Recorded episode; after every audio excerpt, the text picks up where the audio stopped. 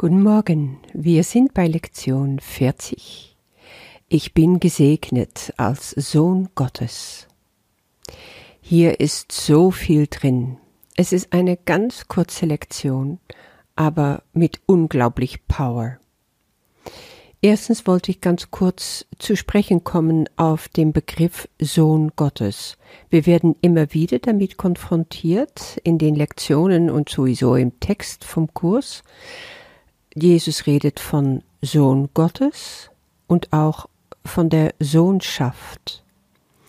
Ja, ähm, ich bin Feministin, das kann ich einfach so aus meinem Ego heraus sagen. Damit habe ich Jahrzehnte gelebt und deswegen war es mir immer sehr wichtig, dass ich Gott sehe als Mutter, Vater und dass ich mich sehe als Tochter Gottes und die allererste Male, wo ich las über den Sohn Gottes und immer wieder dieses Sohn Gottes und wir sind alle Sohn Gottes im Kurs, habe ich mich dagegen aufgelehnt.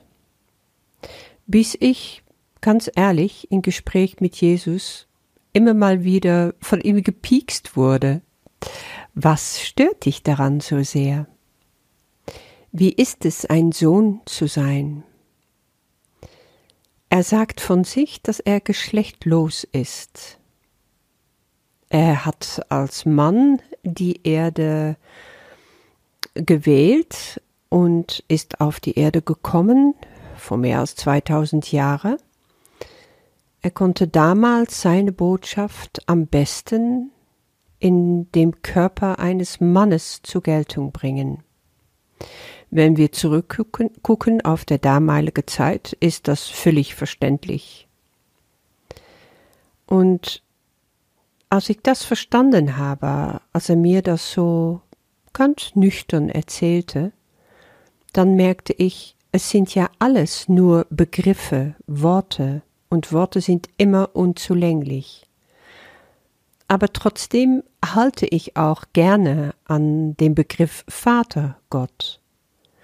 Ich weiß, dass ich damals noch ähm, in meine anthroposophische Phase in die Christengemeinschaft ging. Da wird der, der Begriff Vatergott auch umschrieben als der Grund, worauf wir stehen, der Vatergrund von allem, was ist. Und das hat so was ganz Sicheres.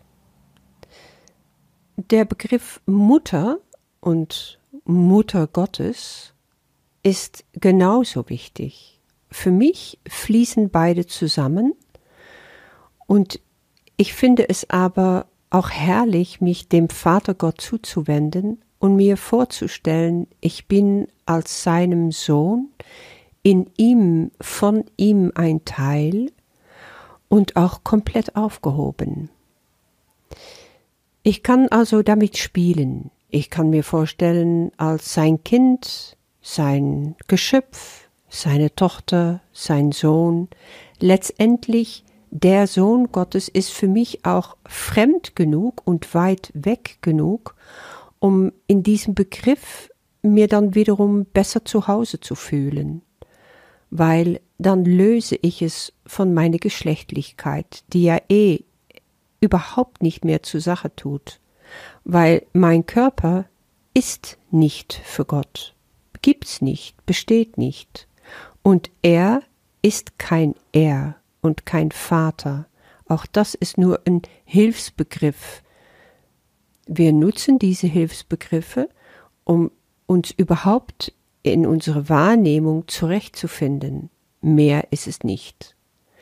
Und daran hält sich auch Jesus in dem Kurs. Du kannst es also immer nach Belieben austauschen, weil Widerstand löst einfach noch mehr Blockierung aus.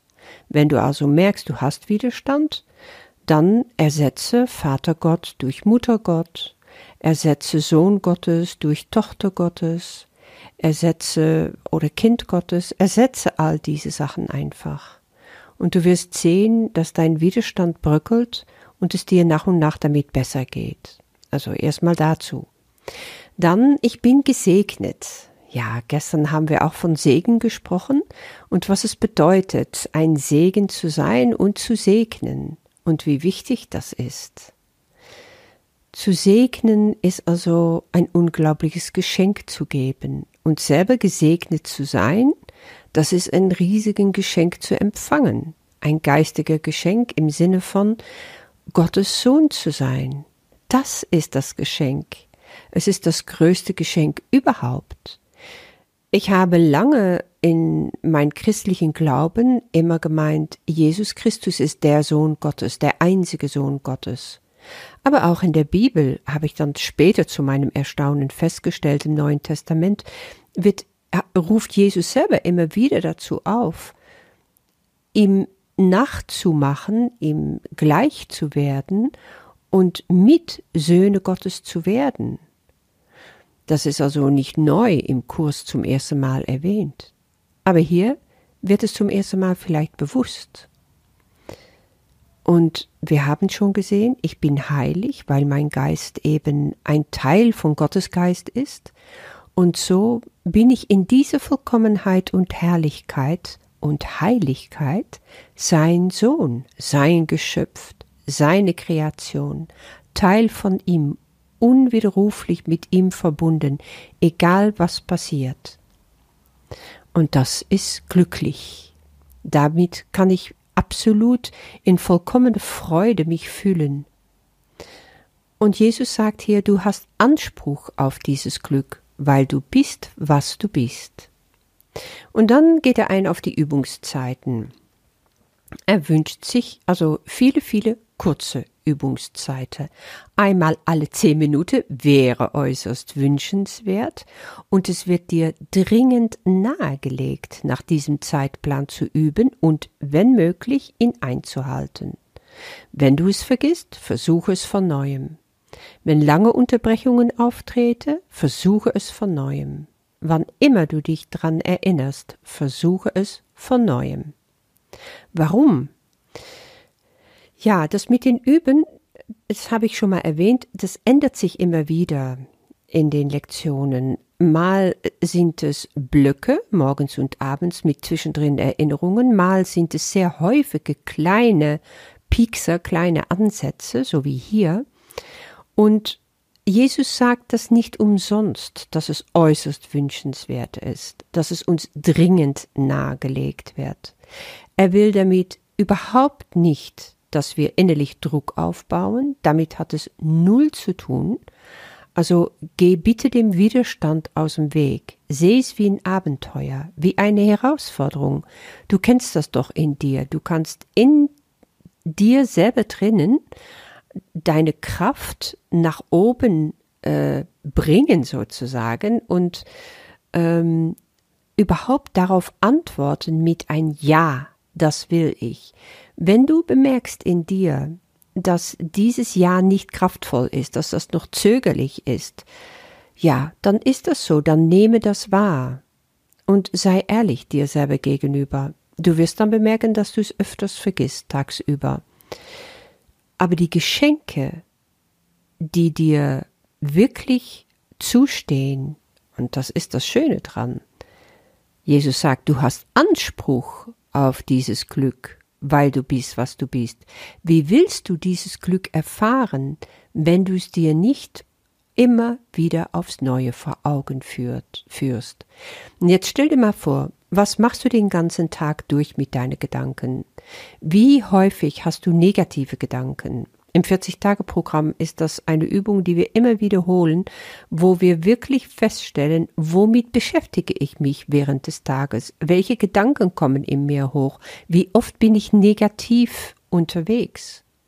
Und dann wirst du feststellen, dass 90 Prozent deiner Gedanken immer drehen um die gleiche ungelöste Sachen, kleine Ärgerlichkeiten, Unzufriedenheiten, körperliches Unwohlsein oder bestimmte Herausforderungen, die du bestehen musst, aber wo du noch zögerlich bist, etc., etc., etc.